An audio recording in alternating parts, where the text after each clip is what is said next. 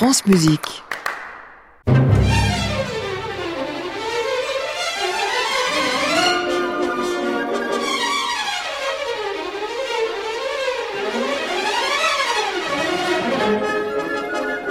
Un été avec Berlioz. Bonjour et bon dimanche. Ravi de vous retrouver pour la suite de ce feuilleton sur la vie de Berlioz, compositeur au parcours extraordinaire dont nous commémorons cette année le 150e anniversaire de la disparition. Nous sommes au quatrième épisode et le cœur de Berlioz va battre plus fortement que jamais.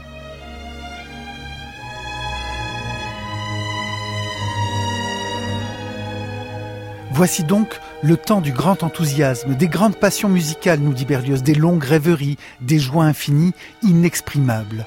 Entre deux crises d'abattement ou de colère, il est quelquefois heureux, autant que peut l'être un jeune homme agité, passionné, cyclotimique, insatisfait. Certes, il a de plus en plus de problèmes avec sa famille. Certes, sa mère le maudit après que son père, en désespoir de cause, a accepté de continuer à financer ses études de musique. Mais Berlioz croit en son destin.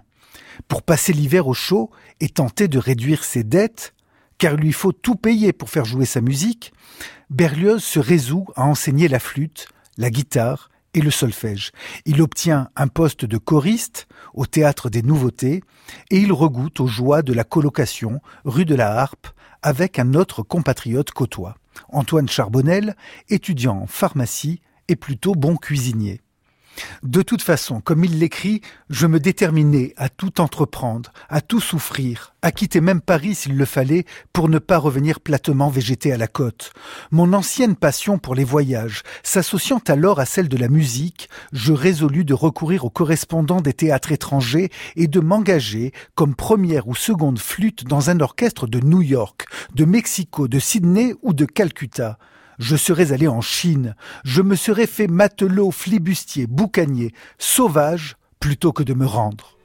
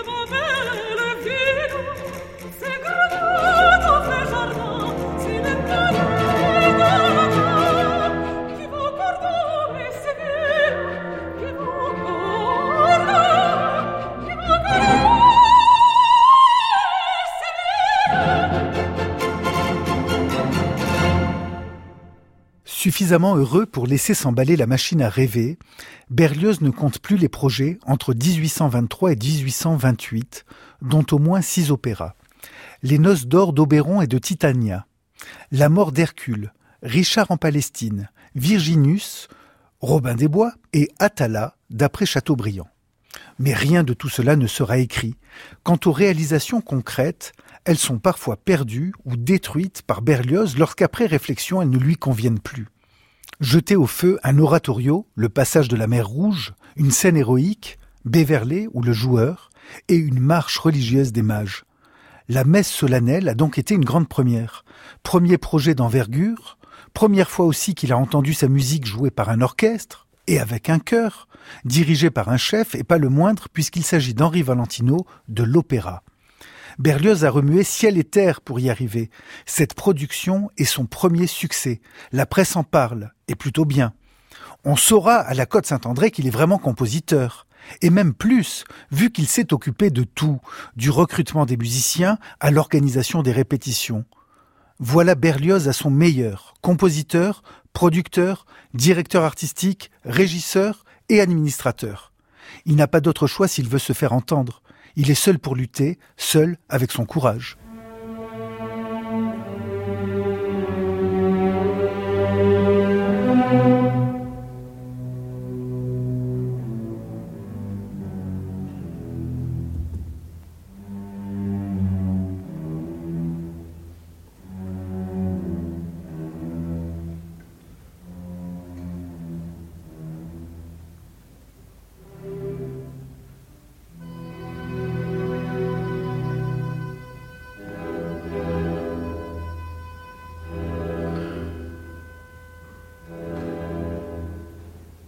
So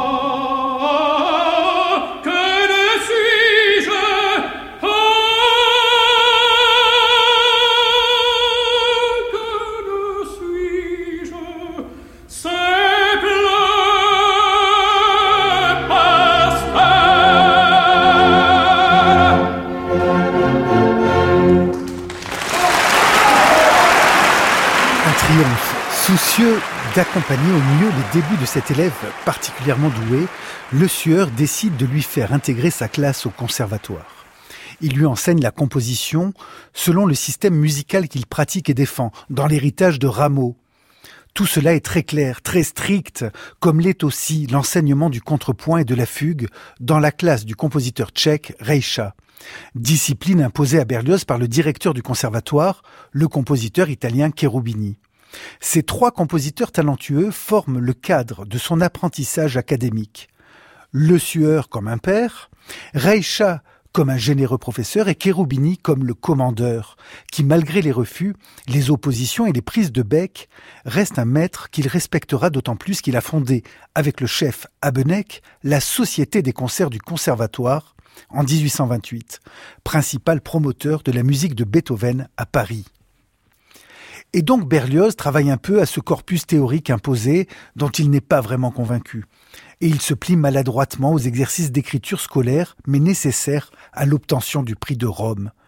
Et c'est d'autant plus difficile que Berlioz ne pense pas la musique comme ce jury académique au siège Cherubini.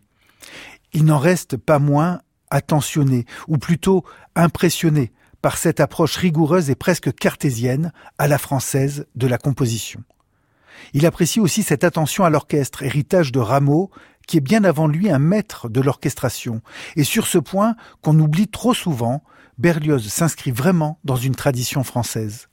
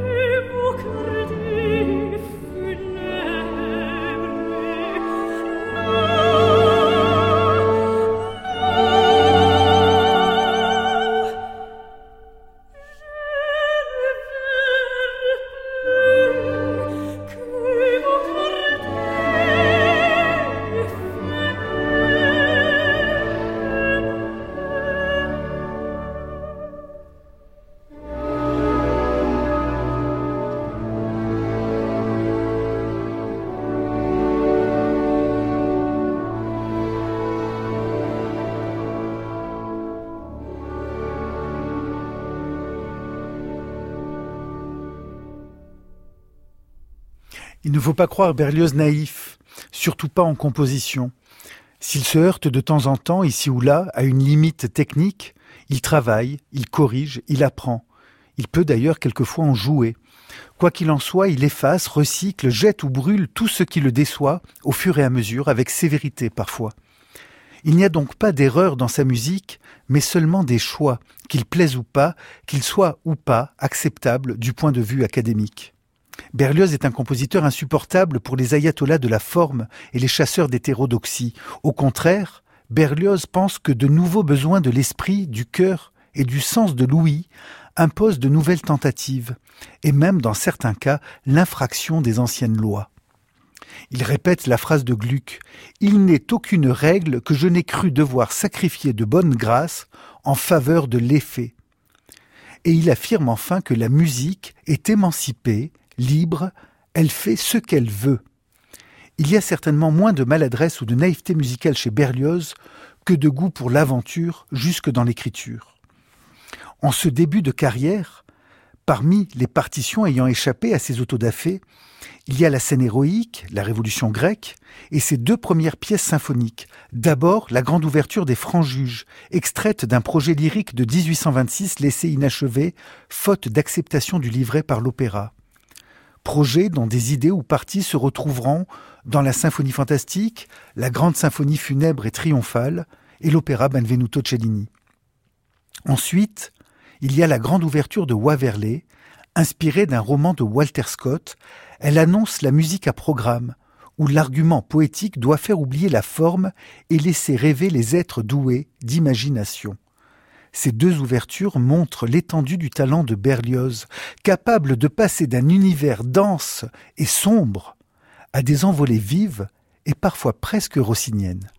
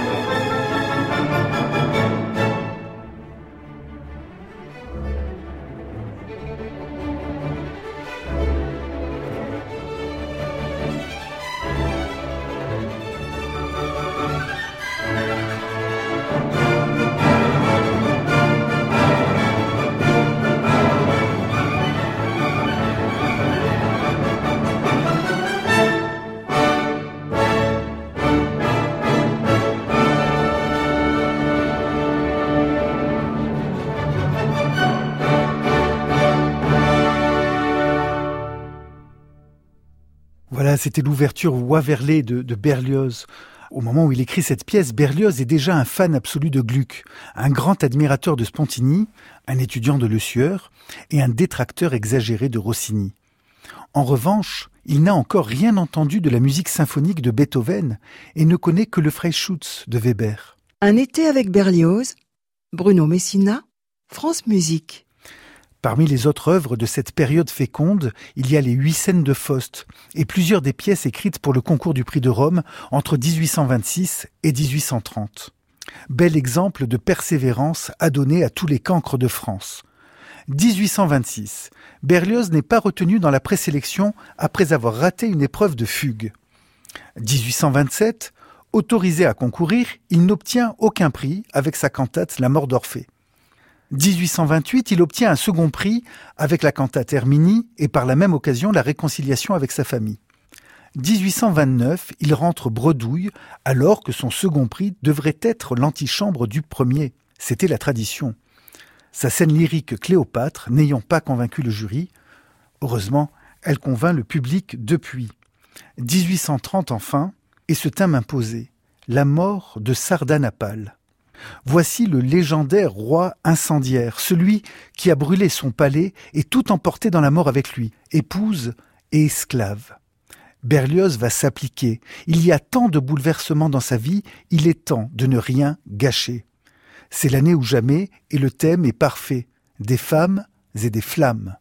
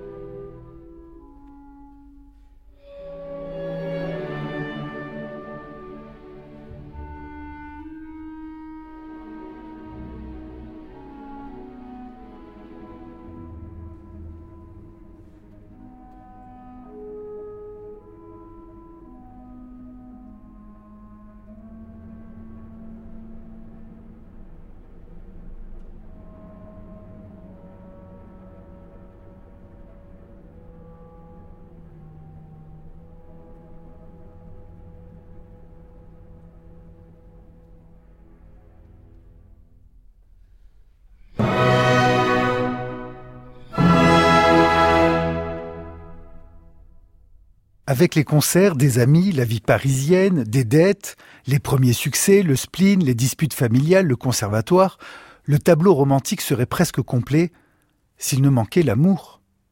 Où sont les délices et les douleurs de l'amour? Se peut-il que Berlioz, depuis 1821 et son arrivée à Paris, ait tout oublié du désir, de ses transports adolescents à l'origine de sa vocation? Se peut-il qu'il ait oublié la source, là où la musique a jailli? Où se cache la belle Estelle? Où sont donc les joues rouges, la peau de lait et les brodequins roses?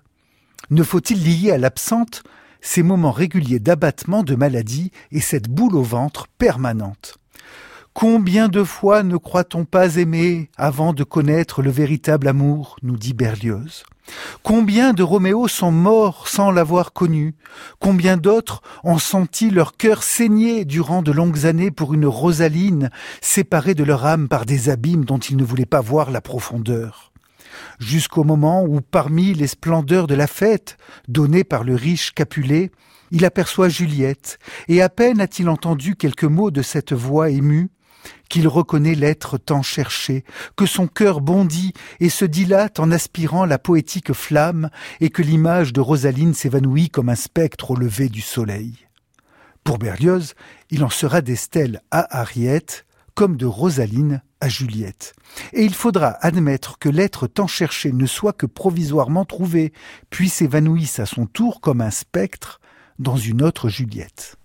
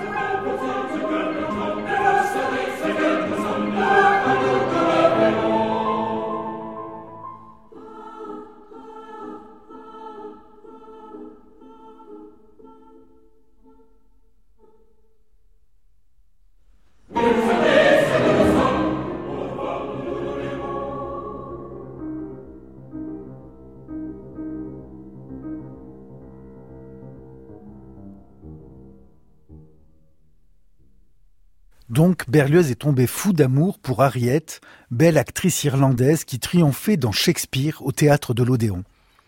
Mais la rencontre est spirituelle uniquement, à sens unique, pendant cinq ans.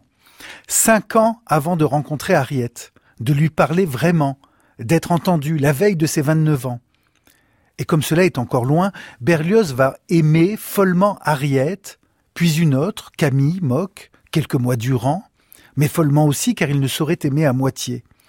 Juste le temps d'être trompé, quitté, humilié, de la détester, la détester à la folie et de vouloir l'assassiner. Et puis de revenir à Harriet, encore et toujours, car Berlioz est un peu dans la confusion de ses objets d'amour. Pour l'heure, Harriet, dont la troupe s'installe à Paris, ne sait rien de ce jeune compositeur dont elle fait battre le cœur comme à tant d'autres. Delacroix, Hugo, Musset, Deveria, Vigny, Nerval et Dumas, excusez du peu, sont amoureux. Parmi ce public, tous les soirs à ses pieds, saisi d'admiration. En 1827, Shakespeare conquiert Paris et l'événement est aussi important que les querelles autour de Victor Hugo et sa pièce réputée injouable, Cromwell. Hugo, comme Berlioz, comme tout Paris, sont pris d'anglophilie et s'extasient devant les pièces de Shakespeare et les acteurs impressionnants que sont Edmund Kean et son rival William Macready, accompagnés de la troublante Harriet Smithson. Le prodigieux talent dont elle fait preuve lorsqu'elle joue Ophélie n'est pas seulement noté par Berlioz, toute la presse en parle. Jamais à Paris la douleur et la folie n'avaient été jouées ainsi. Jamais on n'avait osé crier, pleurer, souffrir de manière si poignante sur scène, de manière si réaliste. Harriet est l'incarnation d'Ophélie, la malheureuse amoureuse d'Hamlet, archétype des âmes blessées, trahies, abandonnées, inspiration constante des artistes, des mouvements romantiques et symbolistes.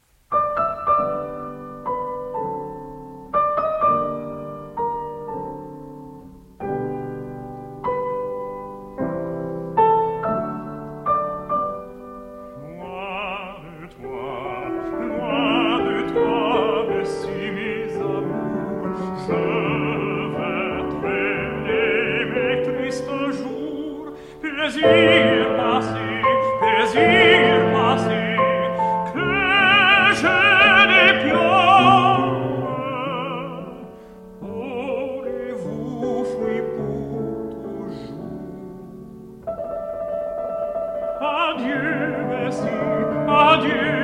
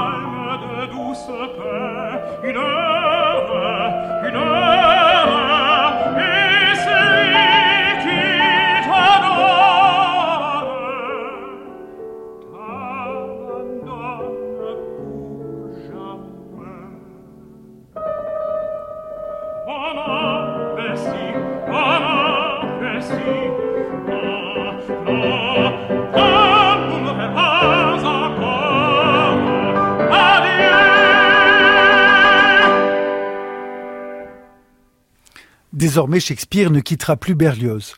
La grande ouverture du Roi Lear en 1831. Roméo et Juliette, 1839. La mort d'Ophélie, 1842. La marche funèbre pour la dernière scène d'Hamlet, 1844. Béatrice et Bénédicte, d'après beaucoup de bruit pour rien, en 1862, sa dernière grande œuvre. Il fallait donc que Berlioz choisisse l'impossible et veuille Ophélie, Juliette, Estelle et toutes les femmes aimées, réelles ou lues ou inventées, en une seule, Harriet. Ni prudent, ni patient, Berlioz apprend l'anglais, lui écrit et cherche en vain à lui parler. Moins il s'en approche, plus elle s'accroche à ses pensées. Il découvre l'Irlandais Thomas Moore et compose neuf mélodies sur ses textes, hommage indirect mais évident à Harriet, qui seront réunis dans un recueil intitulé Irlande, en 1829. Berlioz est ainsi, brûlant d'un amour malheureux durant des mois, des années. Ainsi grandit son mal au ventre. Pire, il la demande en mariage sans même l'avoir rencontrée. Mais non, non, non, il n'y a rien de plus impossible, répond-elle, sans vouloir le connaître. La déception est terrible et les proches sont inquiets. Est-il fou de tomber ainsi amoureux d'une actrice? On peut louer Berlioz dont les généreuses passions ne cèdent rien aux préjugés et conventions, mais imaginez ses parents. Vu de sa sage et catholique province, devenir musicien et épouser une actrice est exactement le contraire de ce qu'il fallait faire. Heureusement pour eux, à la fin de 1828, Harriet quitte Paris et commence une longue tournée.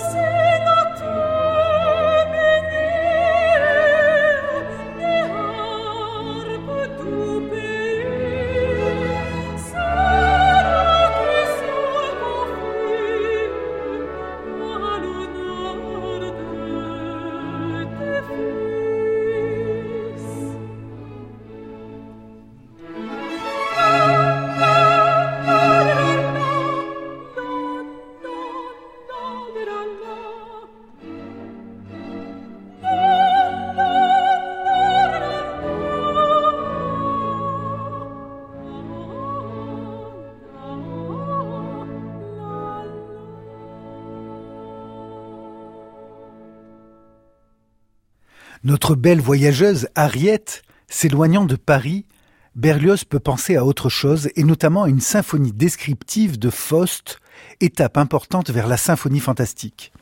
Il lit beaucoup, comme toujours, et sans cesse ce merveilleux livre de Goethe, à table, au théâtre, dans les rues, partout. Tant de livres l'intéressent, tant de vie, tant d'aventures. À ce moment, Hugo éveille les consciences avec le dernier jour d'un condamné, plaidoyer contre la peine de mort que Berlioz lit dès sa parution. Et il éveille aussi les envies de voyage avec les orientales, nouvellement parues, qui inspire immédiatement à Berlioz une chanson des pirates, perdue, mais dont on dit qu'elle serait à l'origine de la scène de brigands dans l'Hélio, suite de la fantastique. Et plus tard, dans une auberge de Subiaco en Italie, il y puisera aussi la captive. Mais Berlioz n'avait rien d'Hugo, avec qui d'ailleurs il s'entendait plutôt bien. Pour Hugo, les amours étaient moins souvent dans l'idée que dans leur concrétisation physique. Au contraire de Berlioz qui concrétise peu, mais s'excite beaucoup. Et qui mélange tout côté adoration. Ariette, mise à part, ce sont les quatuors, l'opéra Fidelio et surtout les symphonies qui, l'une après l'autre étant jouées à Paris, viennent compléter sa passion pour Beethoven. L'amour et la musique sont indissociables. Ce qu'il ne saisit pas d'un côté, il voudrait l'embrasser de l'autre. Ce sont les deux ailes de l'âme, nous dit-il.